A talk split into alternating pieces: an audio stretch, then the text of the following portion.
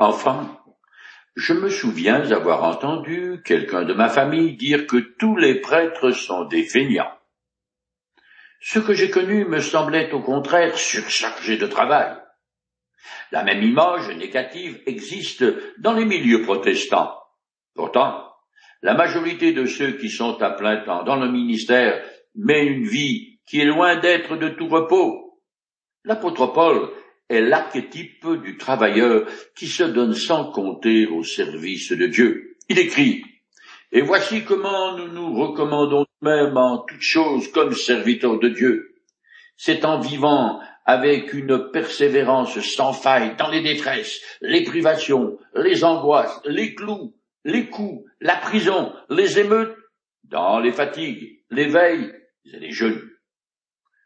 Paul a tellement d'ennuis divers et variés que cette liste n'est que partielle. Alors qu'il est à Corinthe, en Grèce, une fois encore, l'apôtre est traîné devant un tribunal et faussement accusé. Je continue à lire le chapitre 18 du livre des Actes.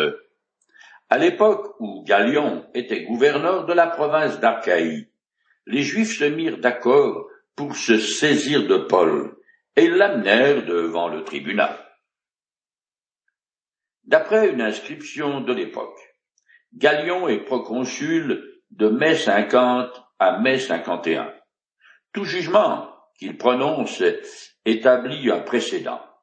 De plus, son frère est Sénèque, un philosophe qui a beaucoup d'influence à Rome. Plus tard, il sera le tuteur de Néron qui, pour le remercier, le fait exécuter avec Galion. Certaines occupations sont sensiblement plus dangereuses que d'autres. Je me souviens d'un prof de physique qui nous traitait de bande de veaux, ce qui n'est pas très gentil. Mais de là à lui faire la peau, euh, quand même pas. Paul a passé un an et demi à Corinthe. De cette ville, l'évangile s'est répandu dans l'Archaïe, c'est-à-dire le sud de la Grèce. C'est pendant ce séjour que l'apôtre a écrit les deux épîtres à l'église de Thessalonique. Ce sont les plus anciennes que nous avons de lui. Je continue le texte. Là, ils l'accusèrent ainsi. Cet homme cherche à persuader les gens de servir et d'adorer Dieu d'une façon contraire à la loi. Paul se préparait à répondre quand Galion dit aux Juifs, Écoutez-moi Juifs, s'il s'agissait d'un délit ou de quelque méfait punissable, j'examinerai votre plainte comme il convient.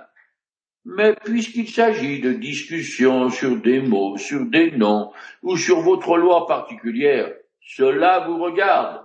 Je ne veux pas en être juge. Là-dessus, il les renvoya du tribunal. Rome accordait au judaïsme le statut de religion autorisée. Elle laissait les minorités de l'Empire s'organiser selon leurs propres règles, pourvu que celles-ci ne s'opposent pas à la loi romaine. Les Juifs accusent Paul d'introduire une nouvelle doctrine, ce qui est fortement interdit par Rome et qui constitue un crime capital. Mais ils s'y prennent très mal.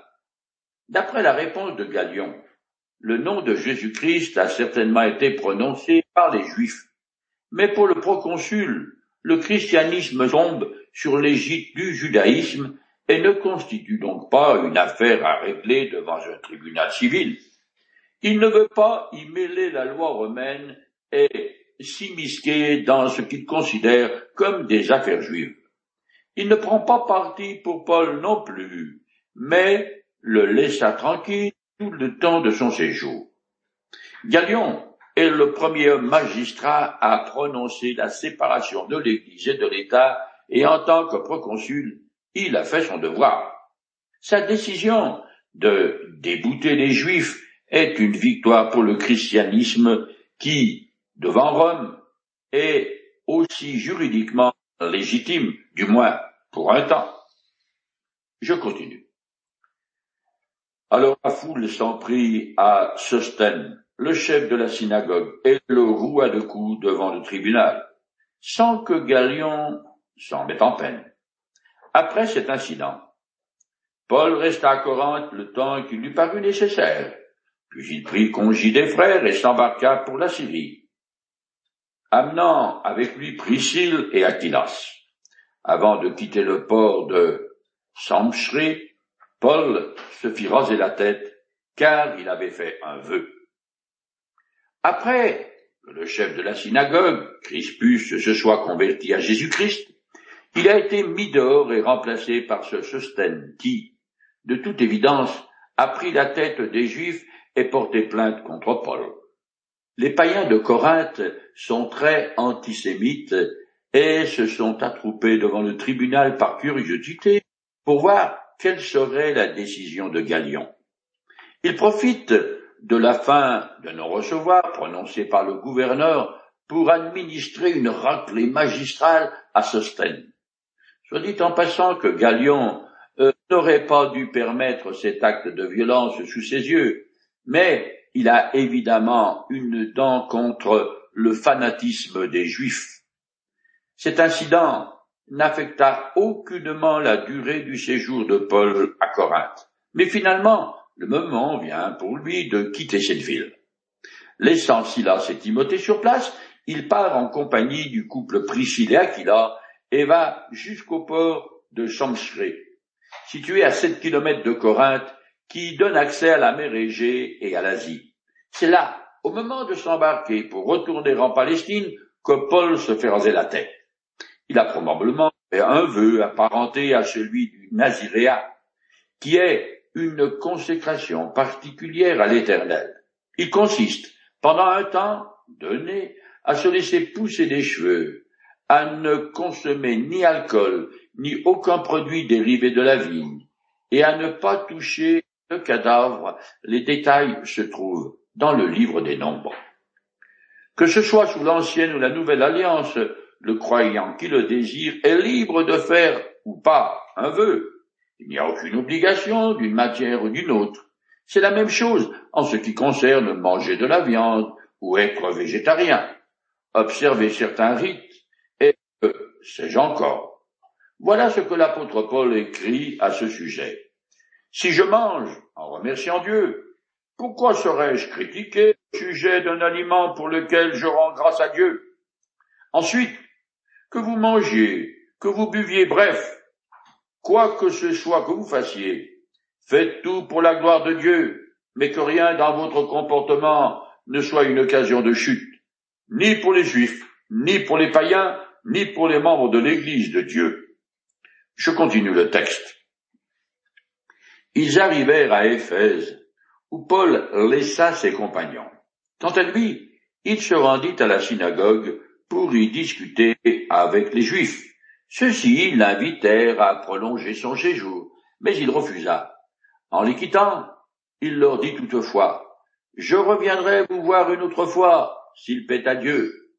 Il repartit donc d'Éphèse par mer. Il débarqua à Césarée et, de là, il monta à Jérusalem où il alla saluer l'Église. Puis il redescendit à Antioche. Paul a fait escale à Éphèse, sur la côte occidentale de la Turquie actuelle, parce qu'il n'a pas trouvé de navire qui le conduisait directement en Syrie. Éphèse est une grande ville maritime et la capitale de la province d'Asie. Éphèse deviendra plus tard, pour l'apôtre, un champ principal de mission. Pour le moment, il ne fait qu'y passer.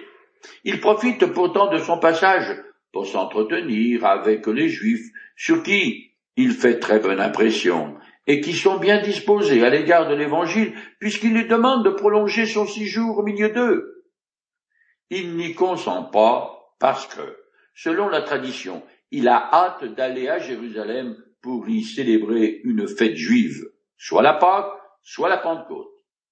Cependant, il laisse derrière lui Priscille et Aquilas, qui visiblement vont faire un travail d'évangélisation à Éphèse.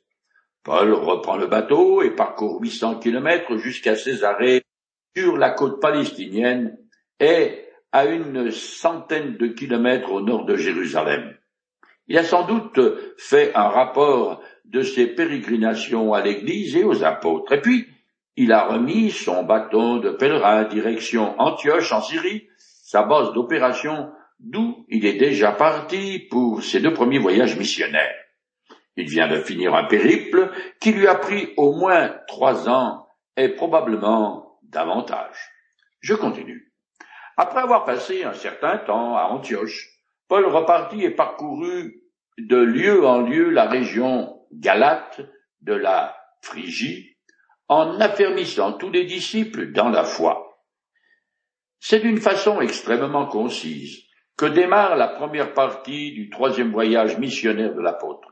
Luc ne nous dit pas combien de temps Paul est resté à Antioche, sans doute très peu, mais suffisamment pour avoir eu un conflit avec l'apôtre Pierre.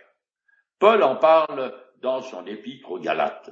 L'apôtre Paul donne l'impression d'avoir des fourmis dans les pieds. En fait, il est pressé de revoir les premières églises qu'il a implantées et il désire aussi retourner à Éphèse parce que lors de son premier passage dans cette ville, il s'est rendu compte que les Juifs étaient plutôt bien disposés à l'égard de la bonne nouvelle de Jésus-Christ. Il quitte donc Antioche, remonte vers le nord et contourne par l'ouest ce qui s'appelle aujourd'hui le golfe d'Alexandrette. Il traverse la Galatie, puis la Phrygie, dans le sens centre-sud de l'Asie mineure.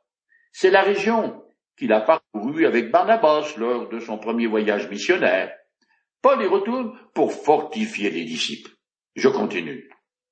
Un juif, nommé Apollos, originaire d'Alexandrie, était arrivé à Éphèse. C'était un homme très éloquent, qui connaissait très bien les Écritures. Après le départ de Paul, et grâce à l'œuvre du couple Priscille et Aquilas, une église voit le jour à Éphèse. Avant que Paul n'y revienne, arrive Apollos, qui connaît très bien l'Ancien Testament. Il vient d'Égypte, d'Alexandrie, plus exactement, où se trouve une communauté juive importante. Cette ville, établie par Alexandre le Grand, est un haut lieu de la culture grecque et abrite la plus importante bibliothèque de l'Antiquité. Alexandrie deviendra un centre intellectuel de l'Église primitive. C'est dans cette ville vers l'an 270 avant Jésus-Christ et à la demande du pharaon Ptolémée II, 72 érudits juifs ont traduit l'Ancien Testament de l'hébreu en grec. Cette version s'appelle la Septante. Elle fut largement utilisée par Jésus, les apôtres et les auteurs du Nouveau Testament. Je continue.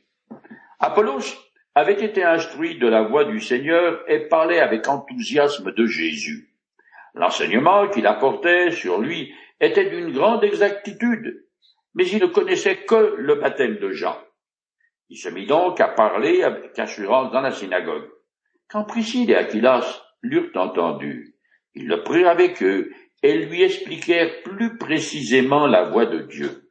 Tout ce qu'Apollos c'est de Jésus il l'a appris des disciples de Jean-Baptiste. Ces derniers s'étaient rendus chez les Juifs de la diaspora pour y prêcher le baptême de repentance de leur maître Jean et transmettre ce qu'il avait dit concernant Jésus. Apollos croit que Jésus est le Messie, mais il lui manque quelque chose pour qu'il soit baptisé du Saint-Esprit. À cette époque, il y avait beaucoup de personnes comme lui, en transit entre l'ancienne alliance et le régime de la grâce. Il croyait que Jésus était le Messie, mais n'ayant pas été en contact avec de véritables croyants, il n'était pas très au clair concernant la rédemption, le pardon des péchés, réalisé à la croix par Jésus, et l'importance de sa résurrection. Or, cette connaissance est nécessaire pour recevoir le Saint-Esprit. C'est donc Priscille et Aquilas qui ont enseigné Apollos les doctrines fondamentales du christianisme. Et ne savant que suffisamment humble pour accepter d'être instruit par de modestes fabricants de tentes, je finis le chapitre 18. Comme il avait l'intention de se rendre en Archaïe, les frères l'y encouragèrent vivement et écrivirent aux disciples de Corinthe de lui faire bon accueil. Dès son arrivée là-bas, il fut par la grâce de Dieu d'un grand secours pour les croyants car il réfutait avec vigueur en public les arguments des Juifs et démontrait par les Écritures que Jésus est le Messie. À cette époque, la Grèce comprend deux provinces, la Macédoine au nord et l'Archaïe au sud, avec Corinthe pour capitale. La lettre de recommandation dit en substance que le porteur est tout à fait digne de confiance. Elle va permettre à Apollos d'être accepté par une communauté qui ne le connaît pas et de recevoir l'hospitalité. Étant un orateur hors pair et bien versé dans les Écritures, Apollos fut un atout considérable pour l'Église de Corinthe. Nous arrivons au chapitre 19 des Actes des Apôtres qui continue à raconter le troisième voyage de Paul. L'apôtre retrace d'abord une partie de ses voyages précédents, puis se rend à Éphèse, qui devient la base d'opération de son troisième périple missionnaire. Éphèse est alors le plus grand centre commercial d'Asie mineure. C'est aussi dans cette ville que se trouve le temple de Diane, l'une des sept merveilles du monde antique. D'après ces ruines, cet énorme temple occupait une surface de presque dix mille mètres carrés, soit quatre fois celle du Panthéon d'Athènes. Je commence à lire le texte. Pendant qu'Apollos se trouvait à Corinthe, Paul, après avoir traversé la région montagieuse d'Asie mineure, descendit à Éphèse. Il y rencontra un petit groupe de disciples et leur demanda Avez-vous reçu le Saint-Esprit quand vous êtes devenus croyants? Ils lui répondirent Nous n'avons même pas entendu dire qu'il y ait un Saint-Esprit.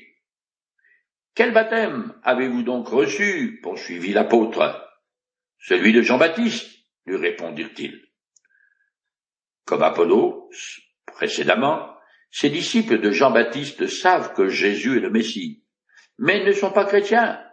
Ils croient en un sauveur à venir, mais ignorent la signification de sa mort et surtout de sa résurrection. Comme je l'ai déjà dit, ils représentent les juifs pieux qui flottent entre l'Ancien et le Nouveau Testament. Ils sont sur la bonne voie, mais leur connaissance est incomplète leur logique de l'Ancien Testament et du ministère de Jean-Baptiste. Le message de repentance de ce dernier avait atteint les Juifs de la diaspora dans tous les coins de l'Empire, aussi bien à Alexandrie, dans le nord de l'Afrique, qu'Éphèse, au sud-ouest de la Turquie actuelle. Ces disciples ignorent les événements de la Pentecôte, parce qu'ils habitent à 2000 kilomètres de Jérusalem, et qu'à cette époque, les gens ne reçoivent pas des nouvelles instantanées dans leur salon par le biais de la télé ou de l'Internet. Il faut des semaines pour qu'un événement de quelque importance atteigne les différentes provinces de l'Empire. Je continue. Oui, reprit Paul, Jean baptisait les Israélites pour indiquer qu'ils changeaient de vie, mais il leur disait aussi de croire en celui qui viendrait après lui, c'est-à-dire en Jésus. Après avoir entendu cela, ils furent baptisés au nom du Seigneur Jésus.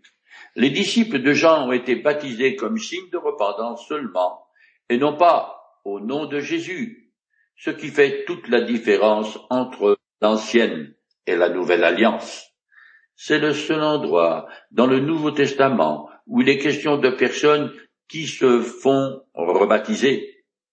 Cette histoire des disciples de Jean-Baptiste est due au fait qu'ils étaient le précurseur du Messie et que son ministère était transitoire, en attendant que vienne sur scène le Fils de Dieu. Jésus-Christ est l'accomplissement d'innombrables prophéties de l'Ancien Testament, ainsi que de la prédiction de Jean-Baptiste. Je continue. Paul leur imposa les mains et le Saint-Esprit descendit sur eux. Ils se mirent à parler en diverses langues et à prophétiser. Il y avait là environ douze hommes. Ces douze hommes, qui sont apparus ici pour la première fois, disparaissaient du récit. On n'entend plus jamais parler d'eux. Néanmoins, ils ont très certainement participé à l'évangélisation de l'Asie mineure, à commencer par Éphèse, une ville très cosmopolite. Comme ils ont reçu le pouvoir de parler de manière à être compris par ceux qui comprennent d'autres langues, ce don a dû leur être utile. Dans le livre des actes, le don des langues accompagne toujours le baptême du Saint-Esprit. Cependant, ce don ne suit pas un modèle précis. Parfois le Saint-Esprit vient sur des croyants avant leur baptême d'eau, parfois au moment de ce baptême, ou encore juste après par l'imposition des mains des apôtres. Mais comme le livre des actes retrace le début de l'Église dans son histoire et dans l'Empire romain, par définition, ce que Luc raconte, de nature transitoire, inscrit dans le temps et dans l'espace. Par exemple, la Pentecôte n'a eu lieu qu'une seule fois, et les pouvoirs surnaturels des apôtres n'ont duré que pendant une partie de leur vie et de leur ministère. Je continue le texte. Paul se rendit ensuite à la synagogue où, pendant trois mois, il prit la parole avec une grande assurance. Il y parlait du règne de Dieu et s'efforçait de convaincre ses auditeurs. En accord avec les promesses qu'ils avaient précédemment faites, Paul revient à Éphèse, où il restera trois ans. C'est là qu'il exerça un ministère le plus longtemps. Ces années sont relativement paisibles, et celles qui, de toute sa carrière missionnaire de Paul produisent le plus de satisfaction personnelle et de succès. Dès qu'il arrive sur place, et selon sa coutume, il se rend d'abord à la synagogue où il enseigne en toute liberté pendant trois mois sans déclencher la moindre émeute. C'est une sorte de record pour Paul, vu que d'habitude, après seulement une ou deux ou trois prêches, il doit s'enfuir au plus vite pour sauver sa vie. La nature très cosmopolite d'Éphèse a certainement amené les Juifs qui y habitent à se montrer plus tolérants que ceux des autres villes. Mais comme le montre la suite du texte, Éphèse compte aussi des Juifs fanatiques. Paul discourt sur le règne de Dieu, c'est-à-dire la restauration du royaume de David. C'est en effet l'espérance de tous les Israélites de tous les temps, depuis qu'ils ont été emmenés en captivité par le roi de Babylone, 86 avant Jésus-Christ. Le règne de Dieu se réalisera avec le retour de Jésus-Christ dans la gloire et l'instauration du millénium sur terre. Quand je suis allé au catéchisme, je me souviens d'avoir appris la fameuse prière du Notre Père dans la deuxième requête est que ton règne vienne. Cette phrase est tirée de l'évangile selon Matthieu. Quand Jésus parlait du royaume à ses apôtres, il faisait référence à celui du roi David et au sien à venir. Et c'est exactement ce qu'il comprenait. Partout où il va, l'apôtre Paul explique donc que c'est Jésus-Christ qui doit hériter du royaume de David. Les mille ans de son règne sur terre font partie du rétablissement de toutes choses telles que Dieu désire qu'elles soient. C'est d'ailleurs pour cette raison que la troisième requête de la prière de notre Père est que ta volonté soit faite sur la terre comme au ciel.